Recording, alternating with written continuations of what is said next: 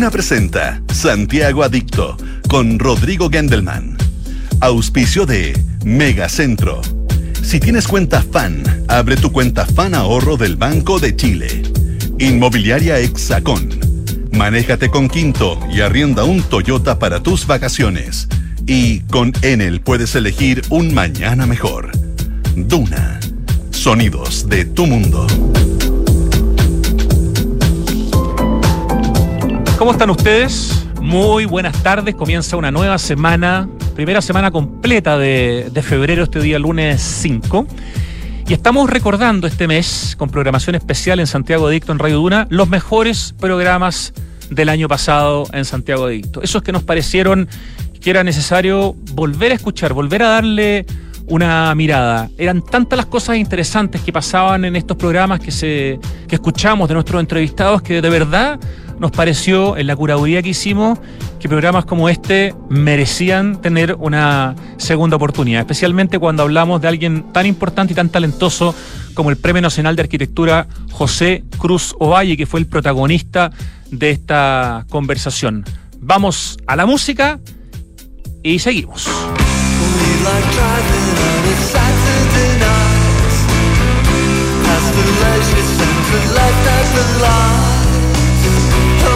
For trouble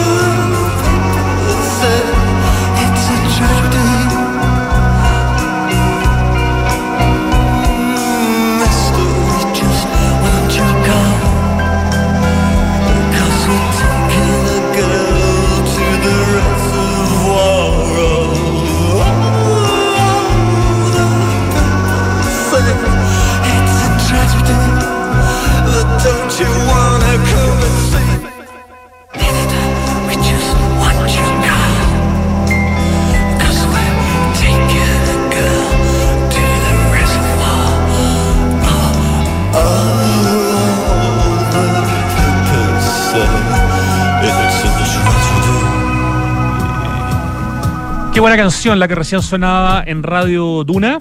Ahora sí, vamos a terminar de introducir a, nuestro invitado, una conversación que tuvimos a fines de abril con el Premio Nacional de Arquitectura 2012 José Cruz Ovalle, también conocido como Pepe Cruz Ovalle, gran arquitecto de Chile, escultor, como lado B, pero un lado B bien desarrollado, autor de las dos sedes de la Universidad Adolfo Ibáñez, dos edificios increíbles en Peñalolén y en Viña del Mar, también del famoso Hotel Explora de Torres del Paine junto a Germán del Sol y de otras obras para Explora en Perú y en Argentina. Recordamos entonces la conversación con este grande de la arquitectura, José Cruz Ovalle, en Santiago Adicto. ¿Le puedo decir don José o don Pepe? ¿Cómo le puedo decir? Como quieras. Pero ¿cómo le dicen normalmente? ¿Pepe o no? Me dicen Pepe, sí, los que me conocen más. José también. Ya, hay que ser más patudo entonces para decir Pepe, yo, me voy, yo me voy a atrever. Perfecto. don José Pepe Cruz Ovalle. Eh, lo está acompañando aquí muy cerquita también su socia y señora Ana Turel, así que también le damos la, la bienvenida, gracias por acompañarnos. Eh, don Pepe Cruz Ovalle, arquitecto, escultor, uno de los grandes profesionales de la arquitectura de Chile, Premio Nacional de Arquitectura 2012. Y la excusa, aunque no necesitábamos ninguna, pero la excusa es que desde el 4 de mayo, en el Center for Architecture de Nueva York, hay una muestra que está curando Constructo, esta plataforma de arquitectura de Janet Plaut y Marcelo Zarovich, que se llama Campus Aula, Arquitectura Educacional en Latinoamérica, y donde se muestran nueve proyectos, de los cuales algunos de esos proyectos son justamente proyectos de José Cruz Ovalle, que son la Universidad Adolfo Ibáñez en Peñalolén y eh, la sede de Viña del Mar, que es un poquito más nueva, ¿no es cierto? Con, con maquetas, con toda una serie de productos en el fondo para poder hacer esta exposición. Así que felicitaciones a Constructo nuevamente y entiendo, don Pepe, que usted va a dar una charla magistral también en Nueva York. Sí, el, día 4 eh, por la tarde tengo que dar eh, la, digamos así, la conferencia inaugural. ¿ya? Perfecto. Que será la única en realidad. Con eso, con eso se abre la exposición. No da tanta conferencia, ¿no? No, no, no un hombre que le gusta estar así como mucho a nivel público, ¿no? No, Entonces es el doble el honor de tenerlo acá. Oiga, me contaba Pablo Altique eh, que cuando mm, presentó eh, su trabajo para el Premio Nacional de Arquitectura, lo presentó con música de Evangelis, con la canción Carros de Fuego, porque me explicaba Pablo Don Pepe funciona a otra velocidad y esa es una canción que tiene como una especie de, como de cámara lenta. Eh, Pablo viajó a Sevilla eh, para ver, digamos, la Expo Sevilla para poder hacer una presentación como corresponde. ¿Fue bonito, fue importante ganar el Premio Nacional de Arquitectura hace poquito más de 10 años? Bueno, yo creo que siempre mm, está bien que a uno le reconozcan lo que hace. Ahora, igualmente digamos que ¿cómo poder decirlo? Que los premios eh, no cambian todo lo que uno ha hecho. Sin duda. Cambian solo la mirada de los demás hacia las cosas, pero no la obra que uno ha hecho. Entonces, si la cambiaran, otra cosa sería. Pero lo que uno ha hecho, hecho está.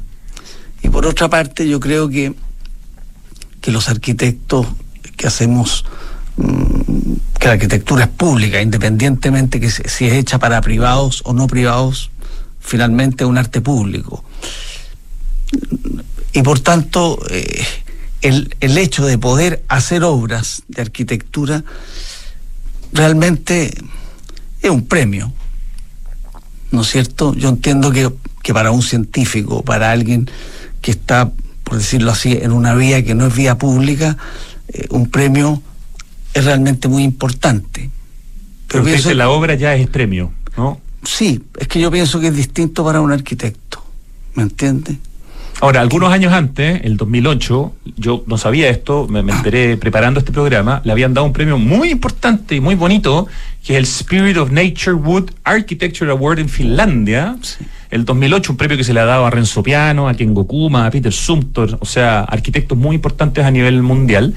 Y me encantó saber que ese proyecto permitió, además, o era parte del requerimiento, hacer una obra, en este caso un mirador, ¿no es cierto? Sí. Eh, a orillas de un lago en, Finlandia. Sí, es, es, es, es un hito, un, hito mirador que está mm, en, la, orilla del lago Vesijärvi, que es eh, el paseo que existe entre la ciudad de Lahti, se pronuncia así, eh, entre el centro de Lahti y y, la zona donde mm, existen los saltos de, esquimas más, altos del mundo. ¿ah? Y, hay palacios de congreso en esa parte. Eh, esto está, yendo por el borde, uno llega al, Sibelius Concert Hall, que es donde, donde, el lugar donde me dieron el premio durante la temporada de conciertos.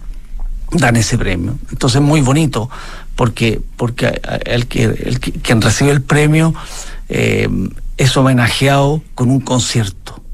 Ah. Qué bonito. Pero algo muy oficial, sumamente formal. Protocolar. sí, protocolar, con la ministra de esto, la ministra del otro, y uno se tiene que sentar aquí, acá, está todo muy bueno, los finlandeses tienen gran capacidad para darle forma a las cosas. ¿ah? Y son un país muy maderero, eh, parecido a Chile, digamos, en, otros niveles quizás, de, pero, con una cantidad de, madera como producto de exportación y de trabajo interno importante, por lo tanto, es algo que tienen en común con nosotros los chilenos, ¿no? Por supuesto, y ellos tienen a Álvaro Alto, que bueno, que es un arquitecto que todos, todos los arquitectos conocemos, y la Álvaro Alto Foundation es una de las que de las que patrocina este premio también. Uno de los regaloneos que entiendo que tenía el premio era que le, permitían visitar algunas obras de Alvaralto que son de dueños privados, pero que abrían sus puertos sus puertas producto justamente de este premio. Eso, eso, eso fue, digamos, porque a mí me dijeron que qué quería hacer en el tiempo que, que, está, que estábamos en Finlandia. Yo dije, yo solo quiero hacer una cosa, poder visitar todas las obras de Alvaralto. Y nos abrieron todas las obras del wow. ¿Cuántas obras pudo ver, se acuerda? Ya no me acuerdo. ¿Ah? Ahí le están soplando. 22. 22 obras. Pero qué memoria que tiene Ana Turel, se pasó. 22 obras. ¿Mm? Entonces realmente fue, fue un, un, un, encuentro con una obra, digamos, que, a ver, que, que había, por así decirlo, eh, que me había tocado de alguna forma. ¿ah? Y, fue muy bonito eso. ¿ah? Y un reconocimiento a su trabajo durante muchísimo tiempo, que se ha mantenido, que ya no es exclusivo, pero que tiene que ver con la, con la madera. Si uno mira este libro que tengo acá, de Ediciones Airecú, José Cruz Ovalle, hace una nueva abstracción. Todas las obras que aparecen de los 90 y parte importante de la primera década de los 2000 es básicamente obra en, en, madera. Hoy día el tema de la madera está muy de moda, está el tema de la madera contralaminada, hay mucha más tecnología. Pero usted estaba trabajando con la madera mucho tiempo atrás. Hizo una obra en madera, digamos, para la Expo Sevilla del año 92, hace más de 30 años. ¿Cuándo vino ese crash, ese enamoramiento, ese vínculo con la madera tan potente? Mira, e, esto partió en España, porque mm, yo hice una casa que era precisamente a a mi cuñada, a su hermana. A la hermana de Ana. Sí. Ajá. Eh, y la hicimos, la hicimos junto con Ana. Y mm, esa casa tenía los muros, todos los muros laterales de, cerramiento con, con albañilería, pero toda la cubierta, que tenía mucha importancia, y una serie de cubiertas digamos, diferentes, más pequeñas, otras a distintas alturas, todo eso era de madera. Decir, la madera tenía una gran incidencia a partir de una coronación no muy alta de la casa, a partir de ahí, todo era hecho en madera. Y me encontré, digamos, con que no existían los carpinteros de obra en España, sino que existían ebanistas no existe el carpintero de obra, que es una especialidad que existe en Chile, que existe por supuesto en Estados Unidos y en otros países del mundo. El ebanista debe cobrar más caro. Eh, no, es que el ebanista no sabe, no sabe hacer una obra de construcción. Ajá. El ebanista sabe hacer muebles. Claro. Eh, eh lo otro es, como decir, es, otro tamaño. ¿ah? no tiene nada que ver. Son otro tipo de, de, de problemas que hay que, que hay que entender. Entonces ahí a un carpintero lo pusimos a prueba con esto y él nunca se imaginó a lo que iba a llegar.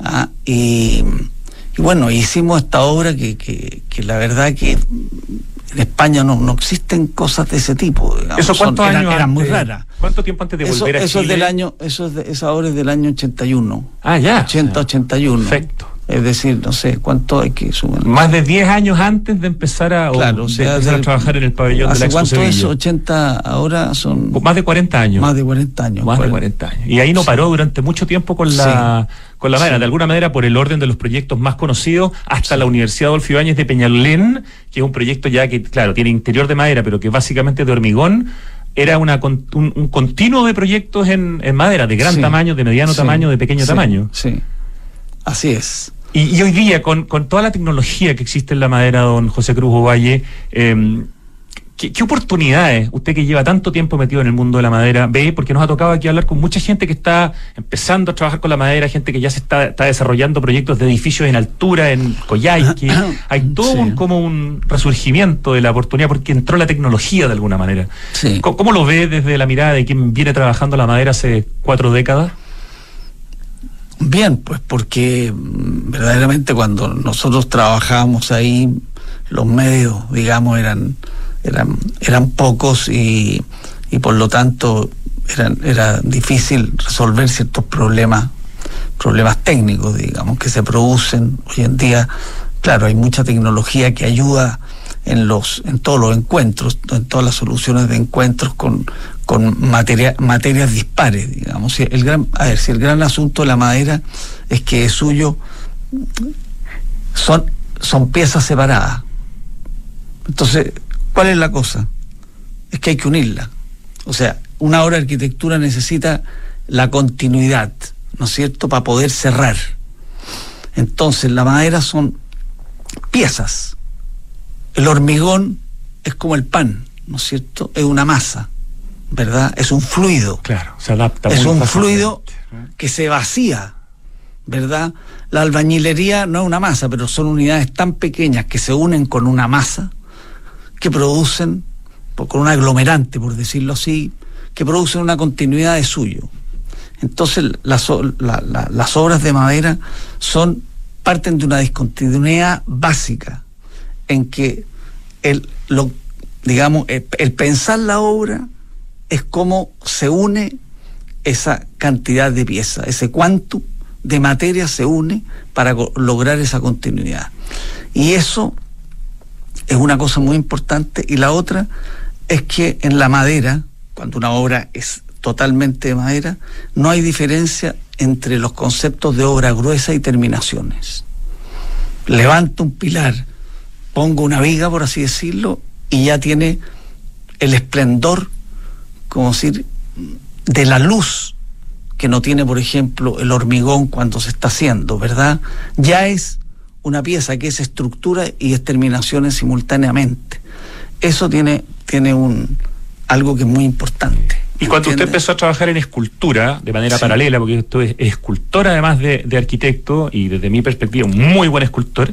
De hecho, en el libro este de Ediciones ARQ viene una serie de fotografías de sus distintas etapas como, como escultor. La madera también sirvió como una especie de, de forma de prueba para poder después llegar ciertos proyectos hacia la arquitectura. Mira, te lo, te lo voy a explicar de la siguiente manera. En una obra de arquitectura, el acometer la obra y el consumarla están a una gran distancia, porque hay muchos pasos intermedios, como un cineasta, que tienen que trabajar con distintas con distintas especialidades para lograr una película. Están los actores, están los directores de, de, arte, están eh, los del vestuario, están los... etcétera. Los arquitectos tenemos lo mismo. O sea, el largo camino que hay entre un proyecto, por así decirlo, y su consumación en la ejecución de la obra es muy largo y con la intervención de externos, por así decirlo, ¿verdad? Entonces, ¿qué sucede?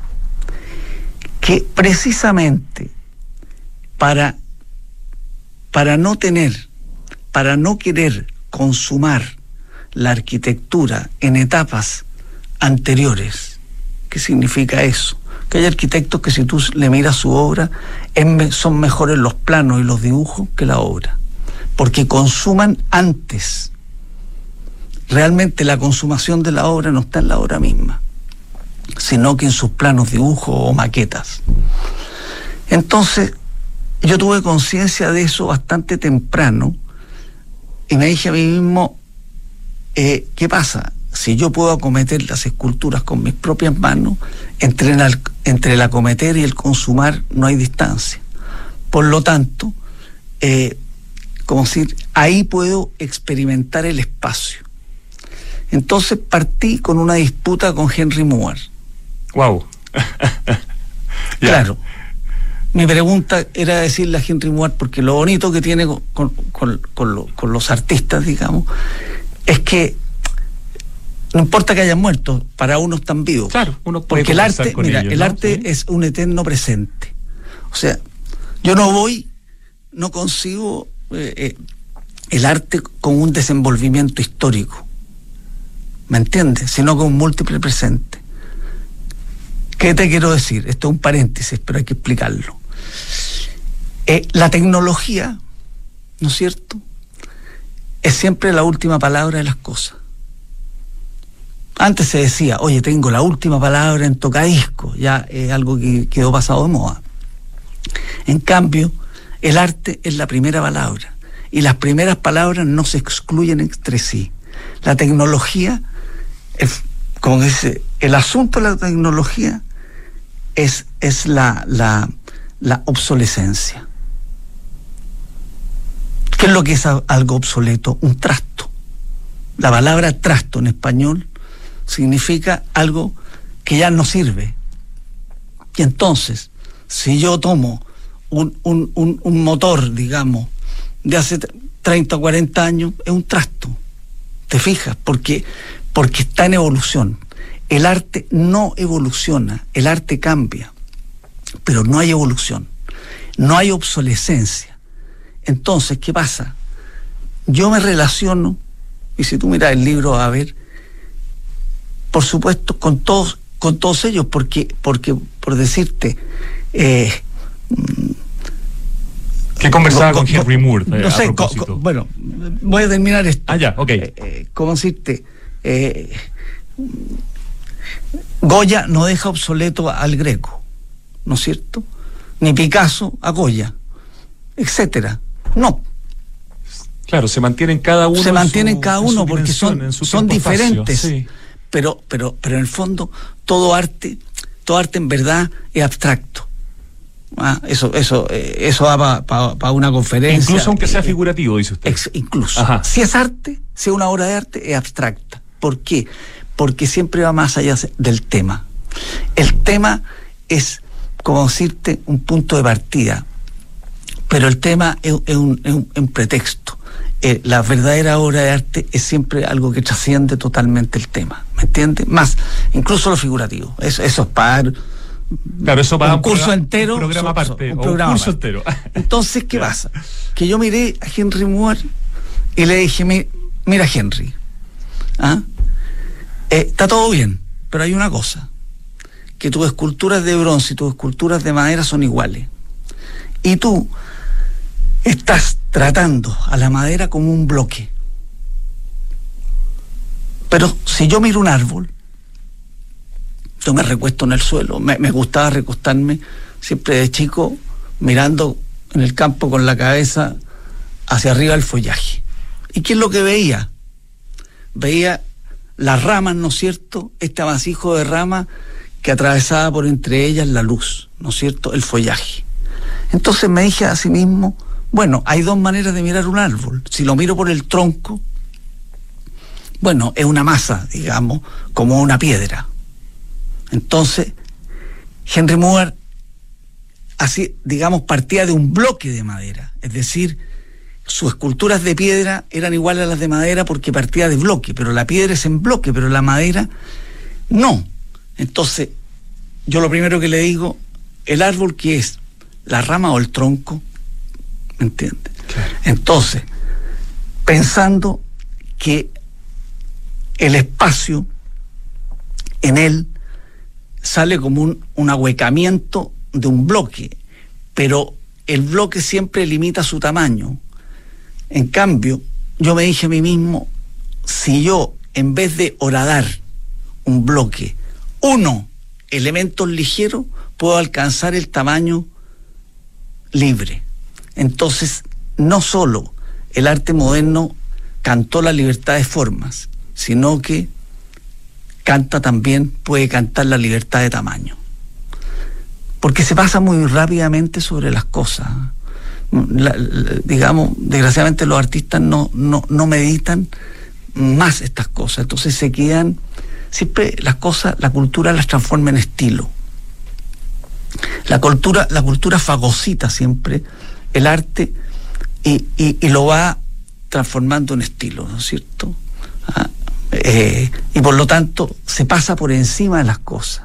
Estamos conversando con el arquitecto José Cruz Ovalle eh, y Jorge Oteiza, que fue uno de los grandes escultores del País Vasco y de España, fue también ahí un referente, fue un amigo, fue un maestro, ¿no? Fue muy importante, muy importante, porque él con una generosidad enorme, yo lo fui a ver el año 72 con un amigo, cuando él estaba en el 33, Avenida de Francia, en Irún, muy cerca de la frontera, y la verdad que él se volcó y nos mostró en su casa todo su taller y toda su concepción abstracta de la escultura relacionada con los constructivistas rusos, digamos, fundamentalmente, y toda su concepción del espacio desde el vacío. ¿ah? Él tenía toda una teoría antropológica sobre el vacío.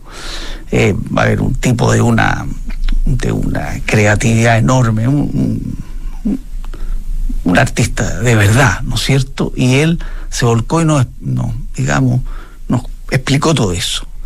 Y claro, yo iba detrás de, la abstracción, entonces de alguna manera, digamos, fue un golpe eh, en ese momento y por lo tanto ya tenía materia suficiente para, para explorar, digamos, la escultura y la relación del, decir, de la materia y el espacio. ¿Cuándo hizo su primera obra escultórica, don Pepe Cruz Valle? A ver, yo creo que eh, Después de haber hecho ya sus primeras obras arquitectónicas. No, no, ¿Antes? mucho antes, por eso te estoy diciendo que, que, que, partí con la escultura, porque en la escultura eh, eh, es posible acometer y consumar una obra sin distancia. Entonces partí con la escultura. ¿Te fijas? Eso, eso, fue lo importante. Pero eso, ¿cuál es el asunto de eso al final? Es que con las propias manos hay una relación para un arquitecto de la mano y el ojo, por así decirlo, de la mano y la mente. ¿ah? Eh, eh, porque, porque un arquitecto no solo, decir, es la inteligencia de la cabeza, es la sensibilidad, la capacidad de tener un pulso con las cosas, un pulso con la materia. Entonces, la escultura te da ese pulso con la materia para entender que las relaciones de alguna manera pasan por el propio cuerpo. Entonces es el propio cuerpo de un arquitecto que tiene un pulso que le ha dado la escultura el que le permite, como decirte, intermediar los tamaños de una obra. Son cosas más complejas, pero el talento del tamaño para las obras es mucho más escaso que el talento de la forma. O sea, si yo miro arquitecto, muchos arquitectos que tienen capacidad de forma, pero no tienen capacidad de tamaño. Y los tamaños, y como decir, les resultan tamaños pequeños o grandes, pero no ambos. No tienen, no son capaces de traspasar de un tamaño grande a un tamaño pequeño. En ese sentido, los que, los que han sido capaces de eso son muy pocos. O sea, Alvar Alto, Frank Lloyd Wright, mm, Le Corbusier, etcétera. ¿Ah? pero pocos. De Corbusier que también tenía este vínculo siempre entre la arquitectura y el arte, Es, claro, pero es que es que en ese sentido eh, eh, tener un pulso es, es otra cosa, porque como si tú tienes la medida del cuerpo adentro, por lo tanto el tamaño de alguna manera te sale precisamente por eso. Entonces son cosas que que a lo mejor no se miran, porque siempre se miran los resultados de las cosas, no se miran que finalmente, como decirte, lo importante de todo esto es como las ascesis a las cosas. ¿Qué te quiero decir? Que el mundo de hoy, por ejemplo, es de resultados. Un tipo, un tipo, por ejemplo, quiere, quiere saber de filosofía y se mete, no sé, se mete por internet que es el cumplimiento, por, por otra parte, de la utopía inmediata. A un curso de cuatro clases o de entonces, medio semestre. Entonces, un amigo, por ejemplo, me dijo eso. Yo le dije, es que no es eso la filosofía. ¿Pero cómo? No. ¿Por qué? Me dijo. Porque lo que importa en la filosofía es el haceses. Es, es lograr, como decirte, hacer la experiencia de entrar en el filósofo que estás leyendo eh, y padecerlo. No, no quiero decir que, que, que, que, sea una cosa con sufrimiento, pero hay que padecer, hay que, mira, es que las obras hay que parirlas, ¿me entiendes? Eh, el problema es que el mundo de hoy no pare las obras. me hace mucho sentido cuando lo escucho en su obra. tú, estás en, tú estás en la universidad hoy y ningún alumno quiere parir nada, porque parir es con dolor. ¿Me entiendes? Es con dolor. Quiero decir, es un padecimiento, la creación es un padecimiento, en el buen sentido, un padecimiento creativo, se padece. Entonces, este asunto, el mundo lo tiene totalmente expulsado. ¿ah? Entonces, por eso se, se, se, sacan cosas de un lado a otro, se sacan, eh, son puras referencias, son referencias, pero no son, digamos, parir es originar una obra, es darle origen. No importa como decirte, si todo lo que se inventa eh, eh, no tiene, como decirte, cogía en, en, eh, en, cosas que históricamente a lo mejor no son, pero tú te inventas una teoría sobre la historia, por decirte, sobre determinada cosa, y el hecho de haberte inventado algo tú para parir una obra ya tiene un valor por sí mismo. Y en ese sentido, perdón, lo que, lo que construyó, lo que desarrolló, su tío, ¿ah? un referente muy importante en su vida, Alberto Cruz, Covarrubias, con todo el proyecto de Amereida, con todo el proyecto de la Escuela de Arquitectura de la Universidad Católica de Valparaíso, eh, me imagino que ahí también hay parte de la explicación de por qué eso ha influido mucho en su, en su trabajo, en su visión, la filosofía, la poesía, la escultura, todo eso que estaba presente allá, ¿no? Por supuesto, por supuesto, porque yo desde niño tuve mucha, como sé, mucha afinidad con él. Tuve, digamos, ya le tenía admiración de muy niño y me gustaba estar con él por el humor que tenía, eh, que me, sentía muy tocado. Bueno, tenía un humor muy parecido a mi padre también. Entonces. Otro eh, destacado arquitecto, su padre también. pero ellos tenían muy buena relación entre José Cruz, sí, Rubias, también. Que trabajaba con Juan Echenique y con Roberto Guasí también en su momento. Sí, pero mi padre era un hombre, te diría una cosa, era un hombre contemplativo. ¿ah? Era un hombre contemplativo y, y él como si era una persona que, que quizás está, la, la, la, arquitectura la ejerció como una profesión.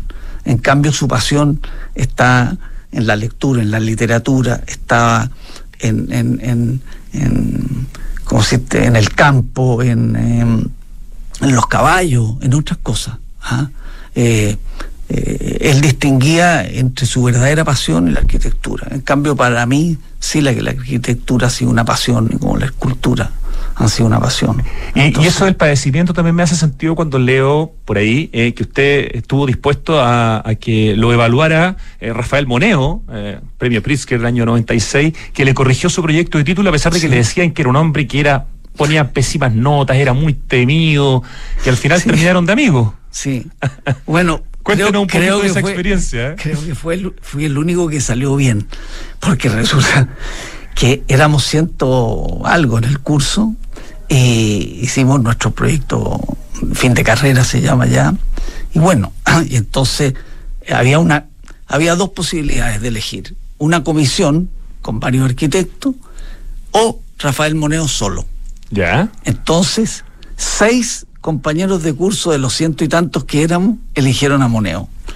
Y entonces, a mí me tocaba el último, y yo fui viendo uno por uno cómo lo iban descabezando. Una carnicería. y entonces. ¿Y era muy duro en el trato también? Eh, Además de ponerle. No, lo que pasa es que él, lo que pasa, no, es que lo que pasa que él, pam, miraba, inmediatamente se metía por el punto débil y decía, ¿por qué esto está así? Y el tipo le contestaba, bueno, porque, porque por aquí está la calle más ancha, por ejemplo. Entonces él le decía, bueno, pero, pero es que hay que ver, porque resulta que la calle más angosta tiene una dimensión diagonal que, que pasa tal cosa. Pero el español tiene una cosa que, que por algo existe el toreo, ¿no es cierto? Claro. El español, bueno, una teoría mía, en el fondo cuando torea se torea a sí mismo. ¿Por qué? Porque carga. El español cuando se le produce una cosa así, se, se vuelve toro y carga contra las cosas. no, como obsesivo, como... No, no carga, carga. Es, e, e, es, una le da con todo. Le da contra... Entonces, ¿qué pasa? Se engancha con el otro y no puede salir. Porque otro gira con el con Moneo. Por ejemplo, le hubiera dicho eso y hubiera dicho, sí, tiene razón, pero es que tal cosa. Pero no pueden, les cuesta mucho girar. ¿Y ser chileno a usted le sirvió entonces para trabajar con Moneo? ¿eh? Por supuesto, porque, porque uno es capaz de girar con las cosas. ¿Me entiende? Tiene otra escuela, ¿verdad? No se, no se encasquilla, como se dice. ¿ah? Entonces, bueno, resulta que me, corrigió y, y, me fue bien porque me, me dijo, pero yo, pero, ¿sabe una cosa? Este proyecto, este proyecto se puede desarrollar mucho más, da mucho más de sí. Así que yo le voy a ofrecer una cosa. Yo le pongo una nota, pero no se la voy a decir. O, pero le ofrezco que si usted está dispuesto, sigamos medio año más con este proyecto y, lo, y lo desarrollemos más. Entonces yo le dije, lo voy a pensar.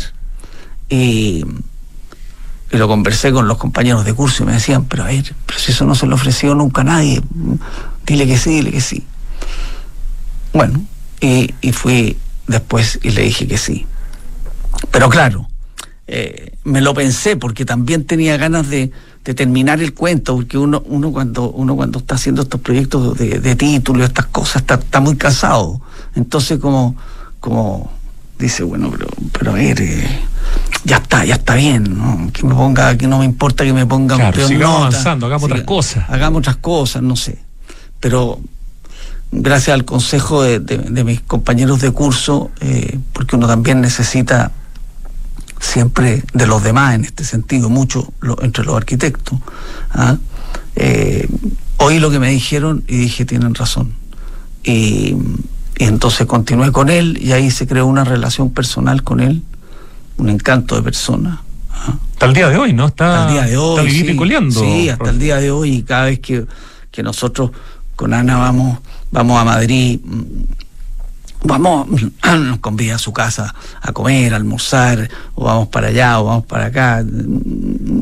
realmente lo queremos mucho y, creo que es mutuo, digamos. Hay, una frase de Moneo, si no me equivoco, que es esta que dice que la capilla de los sacramentinos acá en Santiago es la mejor eh, iglesia o catedral, no sé, o, que, construyó Le Corbusier, ah, o algo así, ¿no?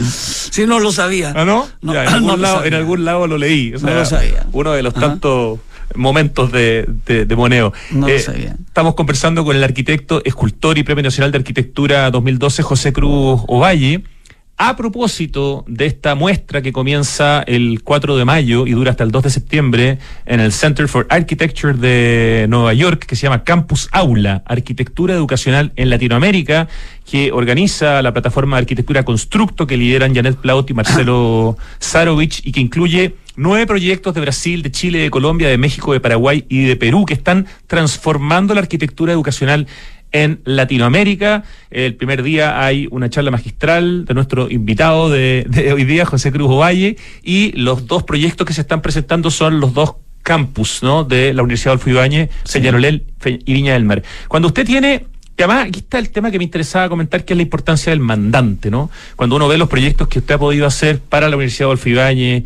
o para los hoteles Explora, bueno, ahí hay un mandante en común, que es Pedro Ibáñez. Qué importante eh, es no solo la calidad y el estudio, la profundidad del arquitecto, sino que tenga un mandante que también tenga la sensibilidad o las ganas de poder hacer cosas eh, diferentes. Eso es un punto. Y lo otro, cuando usted recibe el encargo de hacer un campus en la precordillera, en Peñarolén, donde no había nada, había montaña, ¿cómo se enfrenta ese, ese reto? No sé, quizás a diferencia de otros, de otros proyectos que le habían tocado, esa inmensidad, eso llegar y aparecer, digamos, en el límite, en el borde, como dice por ahí usted en algunos de los textos. Bueno, a ver, eh, son dos, dos preguntas. son dos preguntas en una. Lo primero, yo creo que que, Pedro Áñez eh, tiene como tiene como otra medida de las cosas, ¿no? Eh, y, por otra parte, eh, él tiene, o sea, toda persona tiene un espacio que llega consigo, ¿no? y él yo creo que tiene, tiene un espacio, ¿cómo decirlo así?, con un tamaño de la geografía, con un tamaño de la vastedad. Entonces. Tiene mucha sensibilidad con la escultura también como coleccionista, todo esto. Por supuesto. No sé, ¿cómo decir? No, no se deja amedrentar por, por cosas, como decirte. Porque una persona como él es capaz de contemplar las cosas. ¿Qué es lo que es contemplar? Es mirar sin superponer en el ojo los problemas o, digamos, eh, que, pueden venir, sino que en mirar el acontecer en lo que es, ¿no es cierto?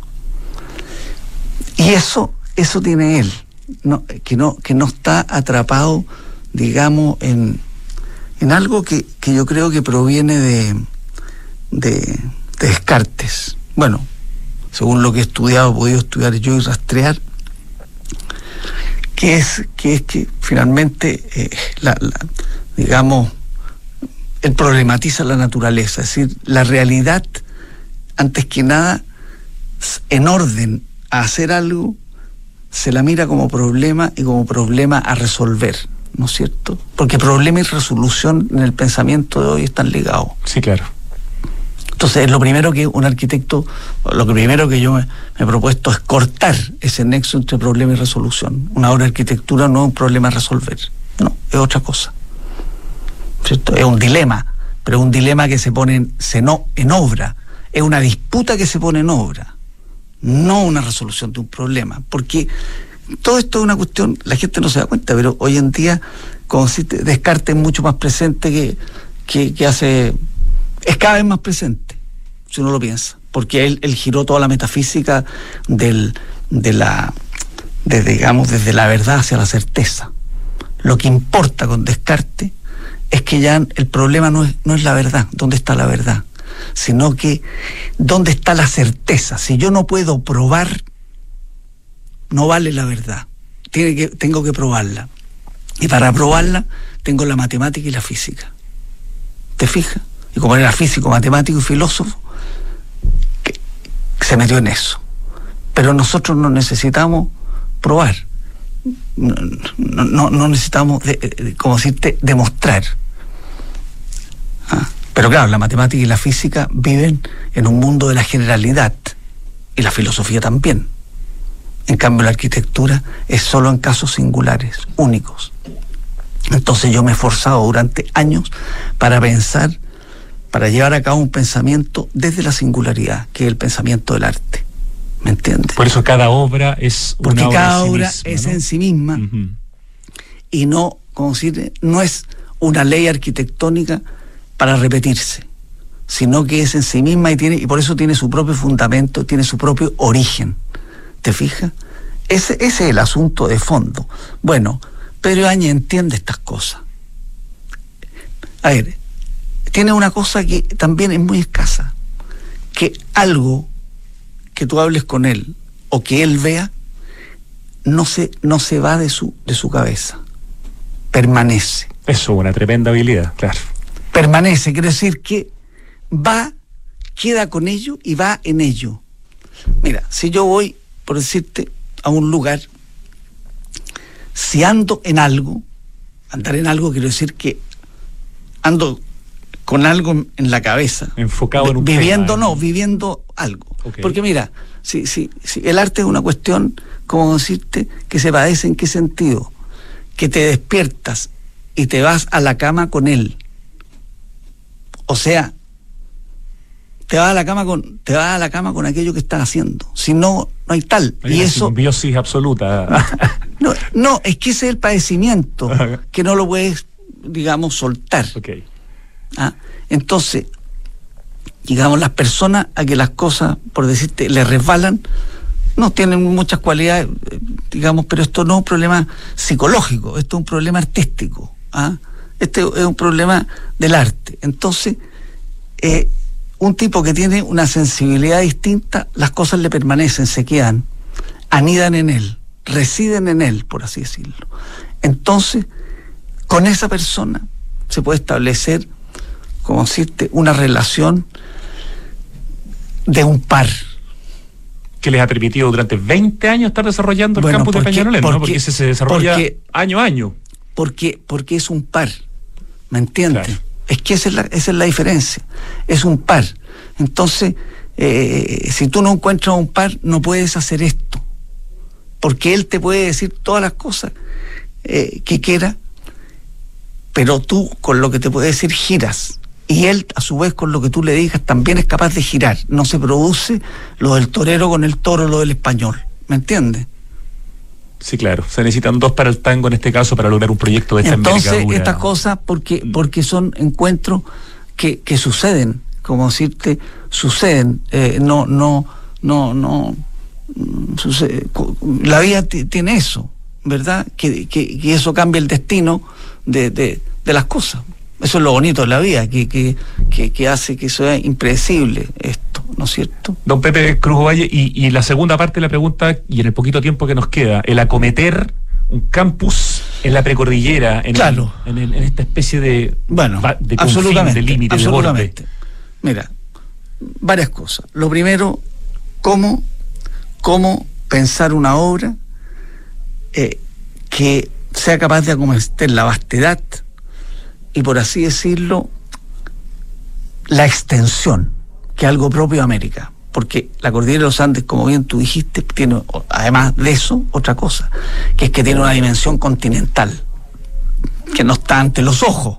Pero la arquitectura también trabaja con lo que no está ante los ojos. Y que en nuestra zona central tiene sus máximas alturas. sus máximas alturas. Y... Gigantesca, a veces amenazante, a veces. Exactamente. Compleja, ¿no? Entonces, ¿cómo cómo se inventa una espacialidad que sea capaz de, de alguna manera, de meter, de meter a esa vastedad adentro de la obra. Por eso la palabra campo es compleja, porque lo que se entiende siempre por campo es un espacio homogéneo con edificios dentro. ¿Cómo lo llama usted en este caso? No, yo, yo digo, digamos que no es un campus eh, lo que hicimos. No tiene nada que ver con un campus por lo que se entiende por campus. Es que nadie ha definido lo que es un campus. Pero, pero si uno toma lo que se entiende habitualmente por la palabra campus, ¿qué es lo que es? Es un parque relativamente homogéneo en el que se van agregando edificios que tienen distintas relaciones entre sí. Eh, aquí no. Aquí se trata de enclaves. Que los arquitectos salen a, a buscar el enclave. O sea, Pedro Ibáñez va a buscar el enclave. ¿Me entiendes? No un tipo que, que va a mirar, no mira con ojos de uno, este terreno está bueno porque aquí se aplana rápido. No, mira un enclave. Entonces, en ese sentido, ¿qué, ¿qué, es lo que...? Bueno, un enclave siempre es un territorio dentro de otro territorio, ¿no es cierto? A veces un territorio enemigo muchas veces, ¿verdad? Un enclave aquí es un lugar que tiene su propio rostro, es decir, en él están contenidos los accidentes geográficos, topográficos, que le dan carácter, que le dan rostro. Y en ellos se hacen, se hacen las obras, en ellos. ¿Por qué? Porque, por así decirlo, la obra de arquitectura tiene que entrar en relación y padecer, por así decirlo, eso. Entonces, en, algunos casos, en todos los casos, es cómo se habita la pendiente, cómo se habita esa pendiente, cómo se habita esa extensión, cuál es la invención para evitar eso. ¿Ah? Lo primero que, que, nosotros hicimos fue, eh, lo primero que hay que hacer en una obra de arquitectura es detenerse, ¿no es cierto? Porque siempre el mundo actual empuja a pasar por encima, como diríamos, a, a, a, a abalanzarse para hacer. No, hay que retroceder para y detenerse, no sé, imaginándome a los griegos que, hacían como, me imagino yo, una suerte de vacío interior para oír a las musas. pero las musas le soplaban lo mejor de sí mismos, no le iban a soplar otras cosas. Pero Además hay un acto de respeto hacia, el- hacia la montaña, ¿no? Hacia, hacia, hacia ese espacio Claro. que está vacío hasta este momento que, en donde se va a empezar a construir. algo. Exactamente. Entonces había que ver cómo, cómo eh, la obra podía realmente establecer una, una, una espacialidad que, que tuviera relación con la extensión, que tuviera relación con la pendiente, y, y- cómo inventar e- esa forma. Es decir, como decir, el acto real de habitar la universidad, por así decirlo, eh, es, es, es, eh, como está en el movimiento, en la libertad, en la libertad del movimiento. Es decir, la invención es cuál? Que estudiando lo que es una universidad, nosotros pensamos que la universidad era un estado de libertad nuevo para un estudiante que no existe en un colegio. Y ese estado de libertad tiene que vivirse en plenitud. Y eso significa que una universidad como la que hicimos hacer la invención, el asunto es habitar en lo múltiple. Eso es. ¿Y qué significa eso? Es que siempre, en todos los casos, la posibilidad de moverse de un lugar a otro siempre es múltiple y tiene, por así decirlo, el aire de un paseo, no la funcionalidad, ¿no es cierto?, que, que promueve a veces la arquitectura. Ah, por eso hay unas órbitas que son espacios que no tienen fin, fin, que no te enfrentan nunca con una pared, son espacios donde, por ejemplo, en todas partes, un auditorio no tiene solo un modo de estar. Si yo miro un plano de un auditorio normalmente, hay una sola manera de estar, dos. Aquí hay cinco en uno, siete en otro. ¿Me entiende? O sea, siempre está presente esta, esta, esta multiplicidad eh, de formas. Es decir, hay una cosa en que se mete la libertad ahí. Don Pepe Cruz Ovalle, eh, los tiempos de la radio no a veces no coinciden con los tiempos eh, de José Cruz Ovalle, pero hemos logrado armar aunque sea un esbozo de una conversación con estos distintos hitos. Se nos fue completamente el tiempo, pero estoy sumamente agradecido de que haya venido hasta acá para poder conversar. Y felicitaciones además por lo que le toca ahora en unos días más eh, hacer en Nueva York con esta presentación eh, a propósito de Campus Aula Arquitectura Educacional en Latinoamérica que se inaugura en el Center for Architecture de Nueva York. Felicitaciones también a nuestros amigos de Constructo que nos hicieron nada más el contacto con usted. Y muchas gracias eh, a Ana Turel por haber acompañado, eh, habernos acompañado aquí en el estudio. Muchas gracias, don José Cruz Valle. Un honor haberlo tenido acá. No, yo creo que las gracias se las tengo que dar yo porque no siempre hay espacio donde uno puede decir lo que quiere. Siempre está muy pauteado. Entonces, muy agradecido estoy también yo de poder decir esto aquí, en esta, en este programa que, que tiene muy buena mm, consideración, es muy considerado. ah. Muchas gracias, don, don Pepe. Qué buena conversación, qué potente el, la profundidad, la intelectualidad que hay en el mensaje, en las palabras, en las reflexiones de Pepe Cruz Ovalle. Era lo que recién recordábamos, uno de esos programas imperdibles del año 2023 en esta programación especial. Vamos al corte, ya volvemos.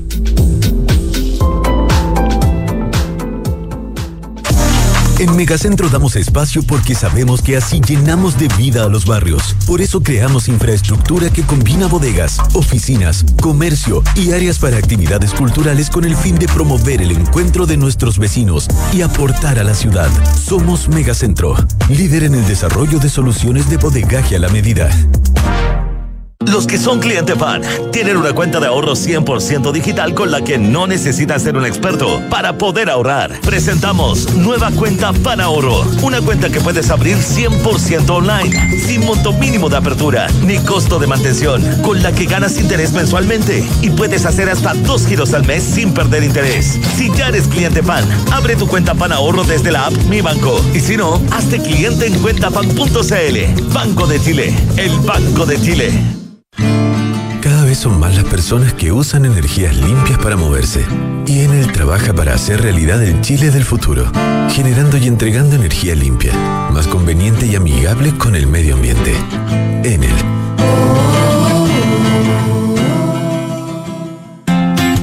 Hablemos de tu próxima inversión de Hexacón Inmobiliaria y su proyecto Casa Bustamante Ñuñoa. Un edificio con departamentos de uno y dos dormitorios desde 3100 UF y un diseño interior único, con espacios para compartir como gimnasio, cowork, salón gourmet, quincho y terraza exterior. Cotiza hoy con los beneficios de Smart Invest con entrega inmediata. Conoce más en hexacon.cl. El clima está cambiando, volviéndose impredecible, con inundaciones y aluviones cada vez más frecuentes y extrema sequía en la región metropolitana. Pero en Aguas Andinas creamos BioCiudad, una iniciativa para dar soluciones concretas frente al cambio climático. Hemos construido nueva infraestructura para la ciudad y hoy seguimos avanzando, impulsando el uso de nuevas fuentes de agua para entregar nuevas soluciones a Santiago, para que el cambio climático no cambie tu vida.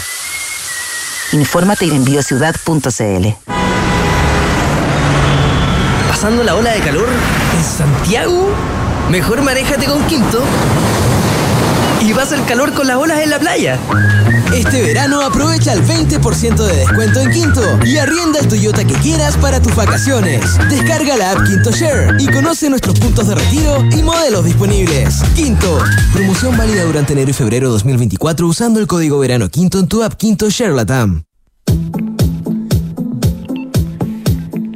BioCiudad, una iniciativa de aguas andinas con soluciones concretas para el cambio climático. Infórmate y descubre más de esta tremenda batería de proyectos para la resiliencia hídrica de Santiago en biociudad.cl. Cinco cosas que pueden mejorar tu día. Una exquisita variedad de comidas, bebidas de todos los sabores, muy buena música, tus mejores amigos y el mejor panorama. Y todos los encuentras en Santiago Open Gourmet. Nos esperan todos los días en la terraza SOC de Open Kennedy. La información completa la encuentras en www.socopen.cl. Para que en este verano no te quedes en casa, en Quinto tienen un 20% de descuento con el código verano quinto, notable. Descarga y regístrate en la APP en la aplicación Quinto Share y arrienda el Toyota que quieras para que vayas a todos lados. Smart Invest de Inmobiliaria Hexacón es lo mejor que le podía pasar a tus ahorros ya que te permite invertir con múltiples beneficios en departamentos con gran plusvalía, incluyendo, esto está muy bueno, servicios como colocación y administración del arriendo. Estos servicios son exclusivos para Casa Bustamante en Ñuñoa y Mirador Casona en la Florida. Cotiza hoy desde 2.800 UF con la mejor asesoría en www.exacon.cl. Si tienes cuenta fan del Banco de Chile, abre ahora la nueva cuenta Fan Ahorro. Hazlo desde tu aplicación Mi Banco y comienza a ahorrar de inmediato. Y si aún no eres cliente, hazte fan en cuentafan.cl. Con la más amplia, diversa y flexible oferta de infraestructura industrial y bodegaje del país, Megacentro te da el espacio que necesitas para que puedas dedicarte con tranquilidad a construir el futuro. Toda la información la encuentras en megacentro.cl. Y cada vez son más las personas que usan energías limpias para moverse y Enel trabaja para hacer realidad el Chile del futuro, generando y entregando energía limpia más conveniente y amigable con el medio ambiente. Enel está en Santiago Adicto. Bueno, muchísimas gracias por haber estado hoy día con nosotros escuchando este Greatest Hits de Santiago Adicto durante febrero. Gracias a todo el equipo que hace posible este programa. Y nos escuchamos